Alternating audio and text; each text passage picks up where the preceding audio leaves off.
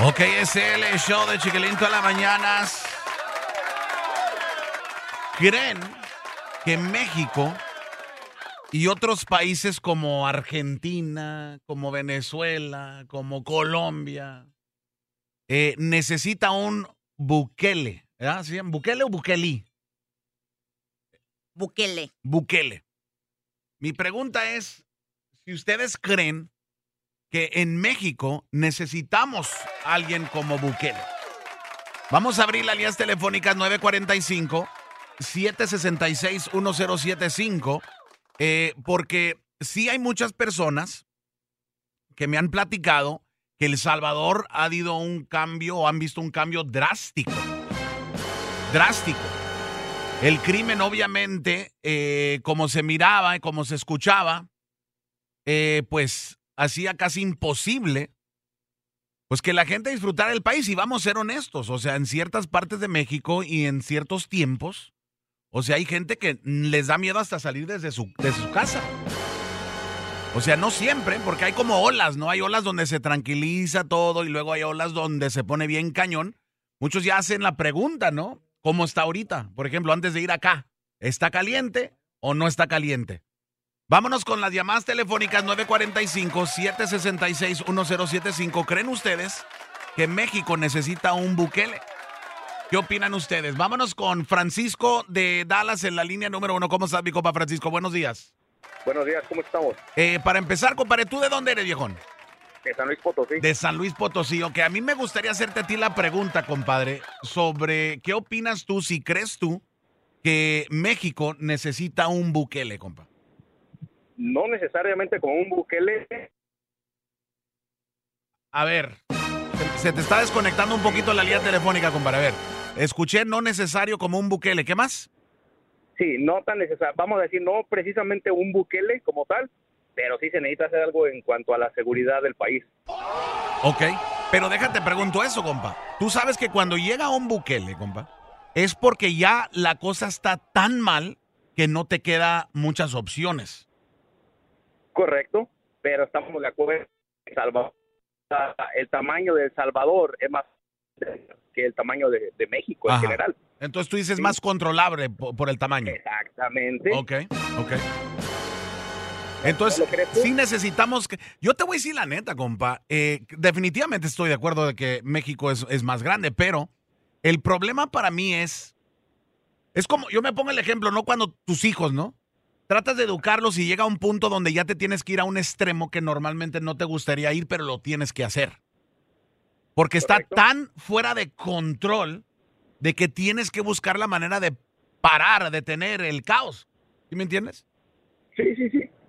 Sí, y ese, ese es bonito que El Salvador haya tenido un, un estrategiato, un alto. Ajá. ¿Quién no quisiera que todos los países de, de, de México para abajo, de América del Sur, nuestros, pa- nuestros ah, ¿cómo se llama? Hermanos por allá tuviéramos esa seguridad. Claro. Pero como te digo, yo creo, en mi opinión, es más difícil de controlarlo por el tamaño y por todo el tipo de organizaciones a- a- que hay en México. Claro, claro. Ok, ya estás.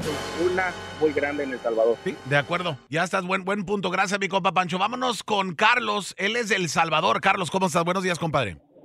Sí, muy buenos días. Mira, este, mi opinión en este caso es de que igual a la de Francisco, tal vez no un Bukele, pero tal vez un plan similar al de Bukele en México. Ok. Ah, por la única, por la única diferencia es porque la misma receta no te va a funcionar en todos los países. Claro. ¿ok? Quiero recordarle a todo el mundo de que El Salvador fue la capital de la muerte a nivel mundial, Sí. ¿Ok? Superando por mucho a México y a países que donde la muerte se da a diario. Ahora, compita, y nomás quiero aclarar una cosa de lo que toca decir para que la gente entienda, porque van a usar la comparación del tamaño de México a El Salvador. Cuando hacen esos estudios, lo hacen en porcentaje a la gente que vive ahí. Entonces, el ejemplo de que, ah, es que México está más grande que El Salvador, eso no es válido. Ellos no están diciendo, no, no, no, esas estadísticas no son basadas en territorio, está basado en cuánta gente vive ahí. Por ejemplo, si viven 100 personas y de esas 100 mataron a 30, ese es el porcentaje. Obviamente, cuando México, te- vamos a decir que tienen un millón y mataron a 100, obviamente no es el mismo número, pero lo que da- re- recalcando lo que tú dices, compa, los números esos están basados en la población, no en territorio. Correcto, correcto. Y por lo mismo, pues la receta no puede ser la misma, pero tiene que ser una receta similar, adecuada a lo que México está viviendo en estos problemas.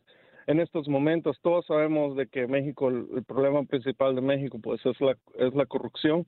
Ajá. Ok, y pues el problema de- es de que la corrupción está tan arriesgada en nuestra sociedad, ya no solo en México, en toda la sociedad Claro. latinoamericana, de que todo lo hacemos, todo lo vemos como algo, algo normal, cuando no debe de ser así. Una pregunta, Carlos, tú eres salvadoreño. Sí. ¿Qué has escuchado tú de familia, gente que tienes en El Salvador? Ah, no, toda mi familia está aquí. Ah, ¿ok? ok, ok. Ah, pero nosotros viajamos todos los años ¿Has notado una diferencia? Muchísimo. Te doy un claro ejemplo. El año pasado nosotros estuvimos por dos semanas en El Salvador. Am, en mi vida yo hubiera, se me hubiera ocurrido andar caminando a las 2, 3 de la mañana en la calle. Es lo que dijo mi compa. ¿ok? Ujú. Y eh, ahora tú te das cuenta que la vida nocturna del país ha regresado. Hay muchos restaurantes abiertos, hay Ya. mucha gente caminando en la, en la calle. Los parques están llenos a las 11, Es lo 12 que me de la dijo mi noche de gente jugando. So, la diferencia es de día y noche. Sí, mi compa me dijo de 180 exactamente lo mismo. Me dijo exactamente lo mismo. Dice, güey, yo no recordaba lo que era salir de mi casa a las once y media de la noche, güey. Ahorita vas al, al centro, las plazas están llenas de gente. Entonces, ah, está, está difícil. En lo que decías de números, Gracias, mi compa, ¿eh? que Gracias, el Carlos. 2023 fue el año con un menor número de homicidios, tan solo se registraron, como te comenté, 150 homicidios, es decir, una tasa de 2,4 por cada 100 mil habitantes. Y en comparación de antes de Bukele, ¿qué, ¿cuál eran los números de personas que... Por ejemplo, en el 2022, o sea, un año anterior, se contabilizaron 495 homicidios. O sea, en un año de Más- casi 495 se fueron a 195. Wow. Eh, Hugo de Arlington, vámonos con Hugo. ¿Cómo estás, compadre? Buenos días. Buenos días. Pumanchu hizo la pregunta, compadre, y se me hace buena pregunta. Si crees que México y otros países en Latinoamérica necesitan un Bukele, ¿qué dices, compa? Pues mira, más que nada, pues no es que un Bukele, necesitan a alguien que ponga mano dura dentro del mismo gobierno, porque adentro del gobierno es donde está toda la corrupción. Ajá. Que yo creo que es una de las diferencias, ¿no? Sí, porque él fue lo que entró a hacer, a, a limpiar todo el gobierno primero, Ajá. y ya después a limpiar las calles. Ok. Pero sí, Porque pero sí, nada- obviamente, ¿qué, qué dirías tú si tuviéramos un Bukele por allá en México? No, ¿de qué dirías? No, pues que hace falta, hace falta. Ah, No, no, de qué hace falta, hace falta, porque porque lo mismo, allá encerraban los pandilleros y todo, pero como la misma familia y todo estaban adentro del gobierno, entraban hoy y mañana salían. Ajá. Ok. Ok. Ya estás, mi compa. Muchas gracias, mi compa Hugo. Vámonos con Alex de Dallas. Alex, ¿cómo estás? Buenos días, Alex. Buenos días, Chiquilín. Yo escucho el show más basura toda la mañana. Mientras otros güeyes dicen que son los del primer lugar, güey, yo digo que somos los del último. Pero me encanta estar aquí. Eso, Bo, eso, Bo. ¿Cuál es tu comentario, Bo?